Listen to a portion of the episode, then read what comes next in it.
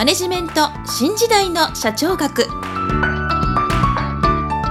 こんにちは。中小企業診断士の六角です。今回はマネジメント新時代の社長学の第42回をお届けいたします。今回のテーマはコンティンジェンシープランと事業継続計画です。もし私の著書「使いでわかる経営の基本」一番最初に読む本をお持ちの方は96ページ第4章第9節コンティンジェンシープラン事業継続計画とはをご参照ください。それでは本題に入ります。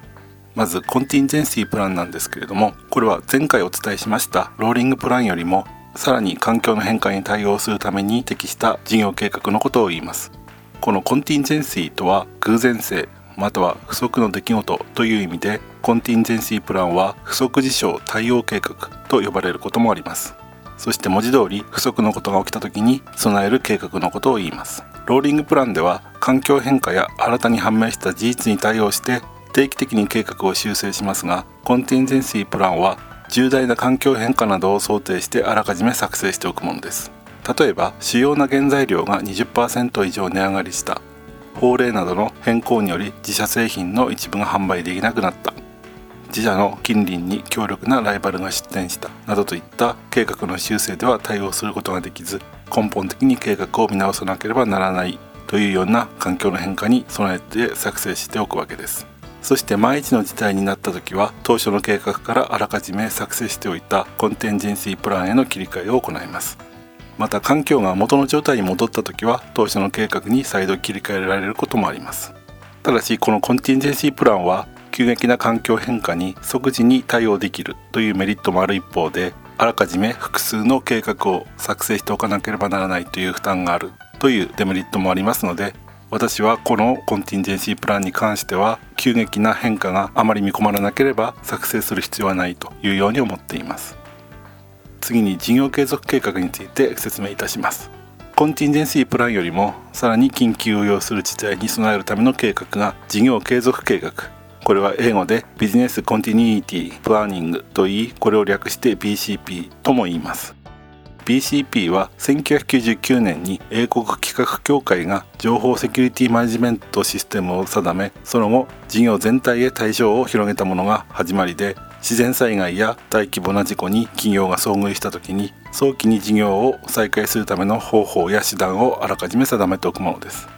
コンティンジェンシープランは急激な経営環境の変化へ備えるものですけれども BCP は災害や事故などにより事業の継続が困難になるような状態に陥った時に備える計画です。そのため事業の目標を達成するための計画ではなく危機的な状況からの早期のリカバリーを目指すという意味合いがこういものです。2011年に起きた東日本大震災の際は BCP を作成しておいた会社が事業を短期間で復旧させたという事例が多かったことからその後 BCP は大きな注目を浴びるようになっています。この BCP の好事例で私が思い出すのは北海道に展開しているセイコーマートというコンビニエンスストアです。2018年9月に北海道胆振地方を震源とする最大震度7の地震で北海道全域が停電し多くの商業施設が休業したということはまだ皆さん記憶に残っていると思います。ところがこのセイコーマートはあらかじめ BCP を策定しておき停電になった時は車の蓄電池を使って最低限の電源を確保することが定められていました。また近くに車が置けない場合やガソリンがない場合を想定し電気や通信回線が使えなくても使える小型会計端末を全ての店舗に配布もしていました。こういった備えによって95%以上のお店が営業を続けることができたということだそうです。このようなセイコーマートの対応というのは利用者にも大きく評価され単に危機管理が走行したというだけではなく利用者のお店に対する信頼も高まったということになると思います。それでは今回はここまでとしたいと思います。次回は近視眼的マーケティングについて説明する予定です。今回もマネジメント新時代の社長学をお聞きいただきありがとうございました。また来週皆さんのお耳にかかりましょう。